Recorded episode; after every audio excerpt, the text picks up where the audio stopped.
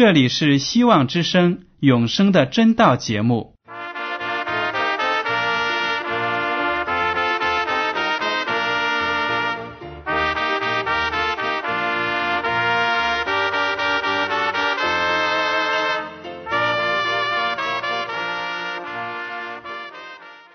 亲爱的听众朋友们，你们好，我是艾德，很高兴今天能和你们在永生的真道这个栏目中见面。耶稣说：“听上帝的话语，并且遵守的人是最有福气的。”所以，艾德现在能够通过电波和你们分享上帝的教导，感到十分快乐。我也希望众位弟兄姐妹。还有那些正在寻求真道的朋友们，也能够珍惜这段时光。大家不妨在手边准备好纸和笔，将今天讲到的要点和经文章节做些记录，以便过后自己再亲自查考圣经。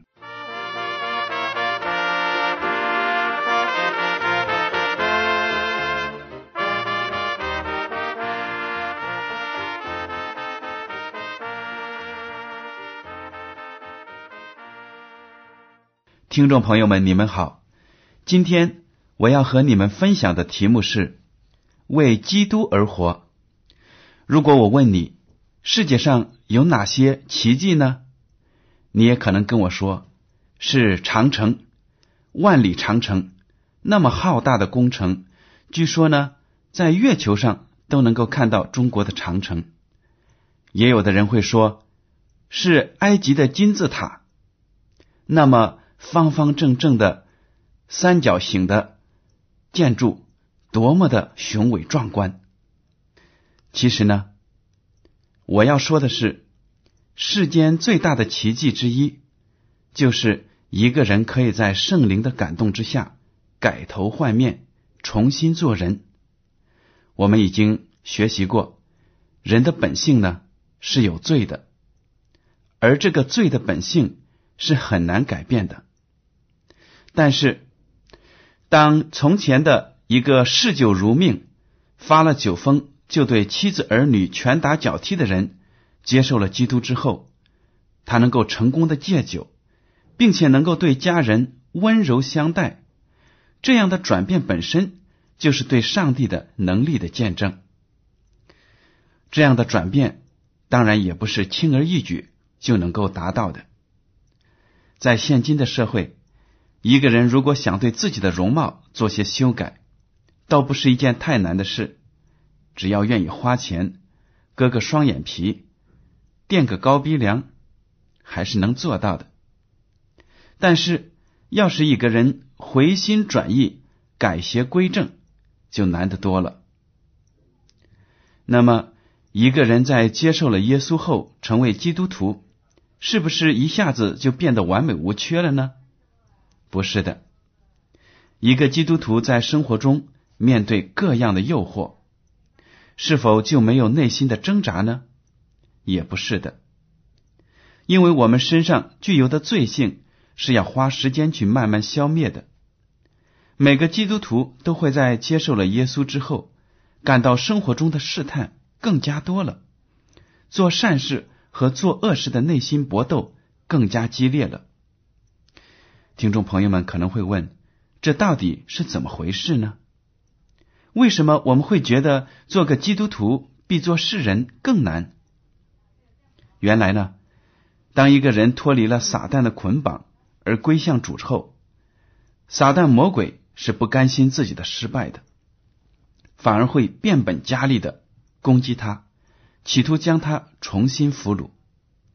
这种激烈的争夺战是实实在在发生的。他如果靠着主的帮助得胜了魔鬼，他就等于在灵性的阶梯上又登高了一层。好了，让我们今天打开圣经来看一看，我们作为基督徒应该怎样为基督而活。第一个问题，使徒保罗在过一个属基督的生活中遇到了什么问题？让我们把圣经打开到新约的罗马书第七章十八到十九节。保罗这样写道：“我也知道，在我里头，就是我肉体之中没有良善，因为立志为善由得我，只是行出来由不得我。故此，我所愿意的善，我反不做；我所不愿意的恶，我倒去做。”大家听了这节经文之后，有没有同感呢？是的，在生活当中啊，我们有的时候。真的看到一件事情是很好的，应该去做的，但是我们却怎么都做不出来，反而呢，一些坏的事情，让上帝心痛的事情，我们却去做了。使徒保罗也面临这样的诱惑和试探，他的内心也有同样的挣扎，所以他就承认说，在我的肉体里面呢是没有良善的。而且我做善事的时候，也不是我做出来的，而是上帝的圣灵帮助他做出来的。那么是什么因素促使保罗在想要做善事的时候去做恶事呢？让我们再接着看罗马书第七章二十节，保罗接着写道：“若我去做所不愿意做的，就不是我做的。”乃是住在我里头的罪做的。原来呢，保罗说，在我们的身体里面有罪性，罪的本性。我不愿意做的那些恶事呢，那个罪就发动我，带动我，鼓动我去做。第三个问题，为什么属肉体的人不可以做善事？罗马书第八章第七节和第八节这样写道：“原来体贴肉体的，就是与上帝为仇，因为不服上帝的律法，也是不能服；而且属肉体的人不能得上帝的喜悦。原来呢，我们从前没有接受主的时候，我们是罪人，我们行事。”都是凭着我们的血肉之躯去做的。那个时候，我们是上帝的仇人。上帝的律法要让我们公正、好善、有怜悯，但是我们凭着自身的私心，却专做那些对自己有利的事情。这些都是违背了上帝的律法，所以我们就是上帝的仇人。但是呢，如果我们仍然在接受了基督之后呢，仍然陷在罪里，没有把这个罪性消除掉，我们就不会讨得上帝的喜欢。那么，被肉体控制的结果是什么呢？我们再看罗马书第八章第六节：体贴肉体的，就是死；体贴圣灵的。乃是生命平安。圣经已经写的很清楚，罪的公价就是死，因为我们作恶、做不好的事情，违反上帝的律法，我们最终都难免一死。所以呢，如果我们体贴肉体，最终就会死亡。在当今的社会呢，有很多事情呢，都是为了满足感官的愉悦。有的人抽烟、喝酒，看一些色情的影片，做一些淫乱的事情，觉得自己肉体很快乐，但是最终的结果呢，只有死路一条。如果我们体贴圣灵，就不会干这些事情，所以呢，我们的生命里就有真正的平安。保罗和我们一样，在生活中。面对各种各样的诱探、诱惑，他呢也会有内心的挣扎。但是是谁把保罗从罪恶的肉体之中解救出来了呢？我们来看罗马书第七章二十四到二十五节，保罗在这里感叹的写道：“我真是苦啊！谁能救我脱离这取死的身体呢？感谢上帝。”靠着我们的主耶稣基督就能脱离了。这样看来，我以内心顺服上帝的律，我肉体却顺服罪的律了。保罗对自己内心的挣扎也是感到非常的痛苦的。他说：“我真是苦啊！”我想，收音机旁的听众朋友们，经常在生活中可能也会有这样的感觉，因为生活中各样的试探、各样的困难太多了。作为一个基督徒，有时候我们想：“哎呀，我真的是很苦，我怎么样才能去做上帝喜悦的事呢？谁能够把我从这个罪的身体里拯救出来呢？”保罗说：“感谢上帝。”靠着我们的主耶稣基督就能脱离了。原来耶稣基督来到世上，就是为了拯救你和我这样的罪人。如果我们内心能够顺服上帝的律，我们的身体也能够按照上帝的要求行出善事来。那么保罗说是什么在他体内帮助他过基督徒的生活呢？我们都知道，如果我们凭着自己的血肉，生活中的试探一点都不会减少，而且呢，我们内心的挣扎会让自己感到非常的痛苦，有时候会怀疑上帝还爱我吗？上帝有没有聆听我的祷告呢？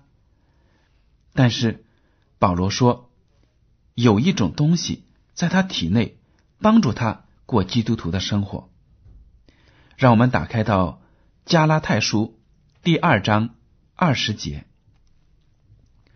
保罗写道：“我已经与基督同定十字架，现在活着的不再是我，乃是基督在我里面活着，并且我如今在肉身活着，是因信上帝的儿子而活。他是爱我，为我舍己。”保罗在这里就说了。我已经和基督同定在十字架上了。我以前的我，旧的我，已经死去了。现在活着的不再是我，乃是基督在我里面活着。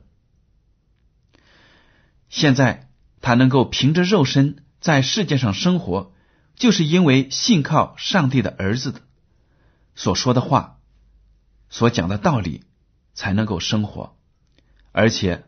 他这样的肯定说：“上帝是爱我的，耶稣是爱我的，他为我把自己都舍弃了。”所以呢，我们作为一个基督徒，要让基督活在我们里头。当我们做事的时候，当我们说一些话的时候，当我们做生活中的一些决定的时候，就想一想，住在我里头的基督会让我怎么做呢？住在我里头的基督会让我说什么样的话呢？我的基督会让我做出什么样的选择呢？耶稣说：“我们必须怎么样做才能进入天国呢？”让我们打开圣经到马太福音十八章第三节。耶稣说：“我实在告诉你们，你们若不回转，变成小孩子的样式，断不得进天国。”原来呢，耶稣基督说，我们每一个人都要有小孩子那样纯洁的心，因为大家都知道，小孩子呢非常的天真可爱，他们最大的特点就是他们的可塑性，也就是说，你怎么塑造他，你怎么教他，他都会按照你的样子行。当耶稣基督在地上传道的时候。那些所谓的法利赛人、文士、受过高等教育的人，对他的道理却听而不闻，闻呢也不明白。他们就说：“我们看圣经，我们懂得很多，为什么你来教我们呢？”耶稣基督就说：“你们都要变成小孩子那样子，听我的话，才能够进天国。”你们现在的心情、态度如果不改变，你们怎么都不可以接受我的真理。那么，上帝通过圣灵做工的时候，会将什么东西放在我们的心里呢？让我们大家来看罗马书第五章第五节，来读后半句。因为所赐给我们的圣灵，将上帝的爱浇灌在我们心里。原来呢，上帝通过圣灵将他的爱放在我们的心里。我们也知道，上帝就是爱。上帝的十条诫命总结起来，就是要爱上帝、爱人。只要我们有爱心，我们就很少。能够犯罪。如果我们有了爱心，我们就能够讨上帝的喜悦。圣经上也说，爱能遮掩许多的罪过。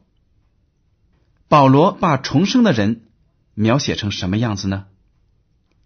让我们再看《哥林多后书》第五章第十七节，保罗写道：“若有人在基督里。”他就是新造的人，旧事已过，都变成新的了。原来呢，只要我们接受了耶稣基督，让我们的旧我在十字架上死去，我们就成为一个新造的人，新生的人，就好像刚才我们说过的，像儿童那样，有一颗纯洁、天真的心，愿意接受圣灵的教导。上帝让我们成为什么样的人，我们就能够成为什么样的人。谁在我们内心创造出愿意顺从上帝的心意行事的愿望和力量来呢？我们凭着我们自己的肉体不能够做出善事，那么我们内心是什么力量来促使我们追随上帝的教导呢？让我们来看《菲律比书》。第二章十三节，因为你们立志行事，都是上帝在你们心里运行，为要成就他的美意。让我再读一遍《菲利比书》第二章十三节，因为你们立志行事，都是上帝在你们心里运行，为要成就他的美意。所以呢，不管我们做什么事情。如果我们要顺服上帝，让上帝、基督住在我们的心里，我们就能够做出符合他心意的事情来。原来不是凭着我们自己的血气来做事，而是因为上帝在我们的心里运行他的大能。那么，上帝是如何让我们有知识、有愿望去行善？去做符合他心意的事呢？大家把书打开到新约的希伯来书第十章第十六节。主说：“那些日子以后，我与他们所立的约乃是这样：我要将我的律法写在他们心上，又要放在他们的里面。”大家读了这节经文之后，就会感叹。原来，上帝的律法并没有被废除掉。上帝的律法是我们人类做人行事的标准和指南。以前呢，上帝在西乃山将他的律法写在石板上，让摩西传授给以色列民。当时呢，以色列民虽然看到了石板。但是却没有把上帝律法的精义记在心里，所以他们仍然犯罪。但是这里主就这样说：在末后呢，我要把我的律法写在他们的身心上，放在他们的心里面。当他们行事的时候，就能够想起我的话语，做出正确的事情来。那么。一个新的基督徒应该过什么样的生活呢？罗马书第六章一到四节这样写道：“这样怎么说呢？我们可以仍在最终叫恩典显多吗？断乎不可。我们在罪上死了的人，岂可仍在罪中活着呢？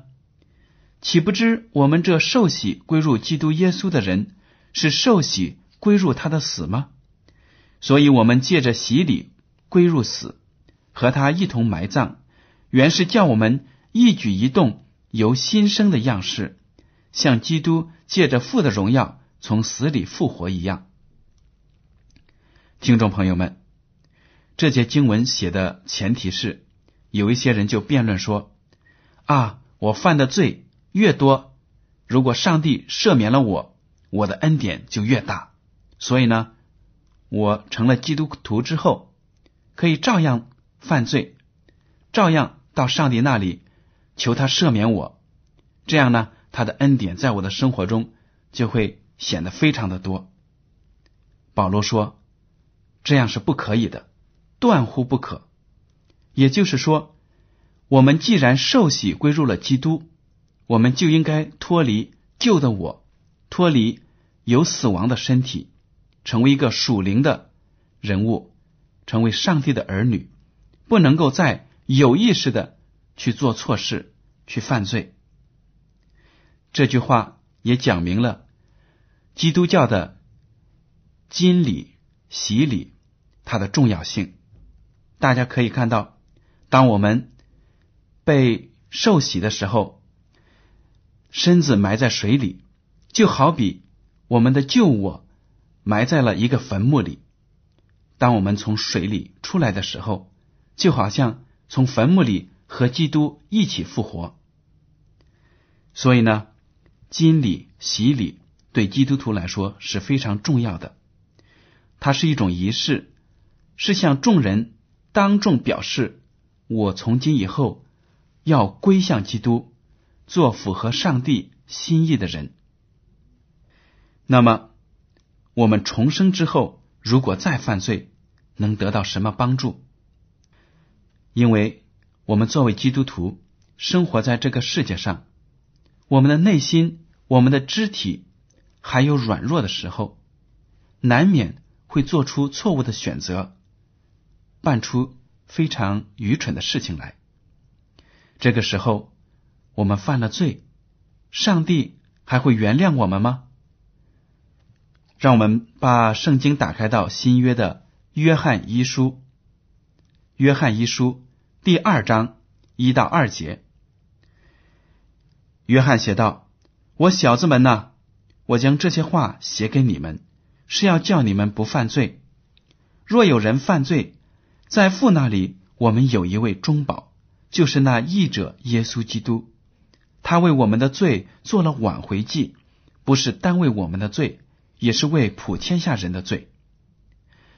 上帝明白我们这些世人的软弱，所以他就借着约翰的口、约翰的手写道：“你们不要害怕，如果真的犯了罪呢，就向我祷告。”我一定会原谅你们。耶稣基督在十字架上成就的大功，就是为了我们所有的罪献上了挽回祭。他有权柄和能力，在上帝面前为我们带到，让我们重新得到上帝的喜悦。我们都记得，连门徒彼得都有三次当众。拒绝承认主耶稣基督，但是主后来还是原谅了他，让他在教会里担当领袖。这种宽宏大量、这种饶恕的精神，只有我们的上帝能够做得出来。所以，我们作为一个基督徒，只要真心真意的顺从上帝，有的时候呢，偶然也会出错、犯罪，但是不要害怕。上帝呢，是一个非常仁慈的上帝，他愿意那些得救的人继续从那里，从他那里得到恩典。好了，怀艾伦师母曾经在他的书中这样写道：“为着我们的缺点和错误呢，我们要经常跪倒在耶稣的脚边流泪，但是不要灰心丧气。即使敌人胜过了我们呢，上帝。”并没有将我们拒绝抛弃。基督正坐在上帝的右边，为我们代求。只要我们甘心顺从他，他一定会保守我们到他复临的日子。我们要热切的祷告，坚定的信他，千万不可以凭着自己的力量去应战。我们要信靠救主基督。听众朋友们，艾德深深的知道，在你的生活中有很多的困难和困惑，我也不例外。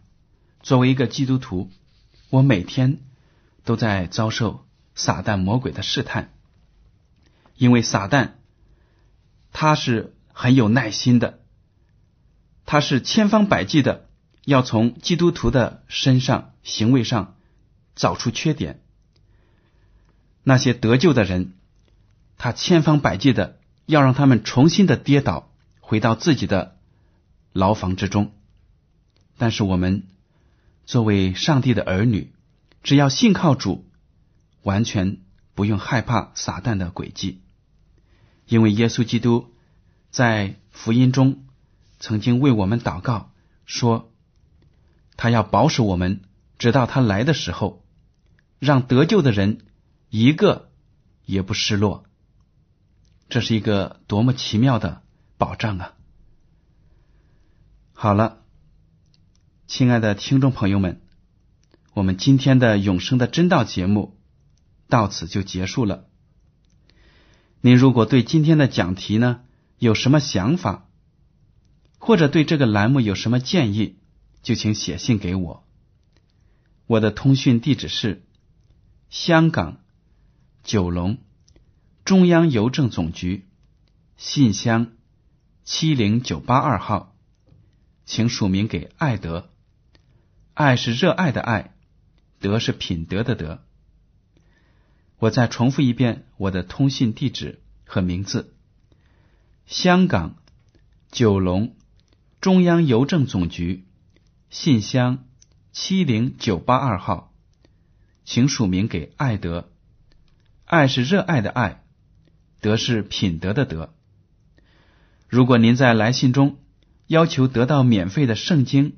灵修读物节目时间表，我们都会满足您的要求。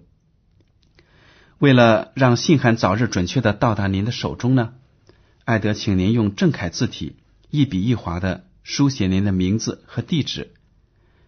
感谢您今天的收听，愿上帝保佑你们，再见。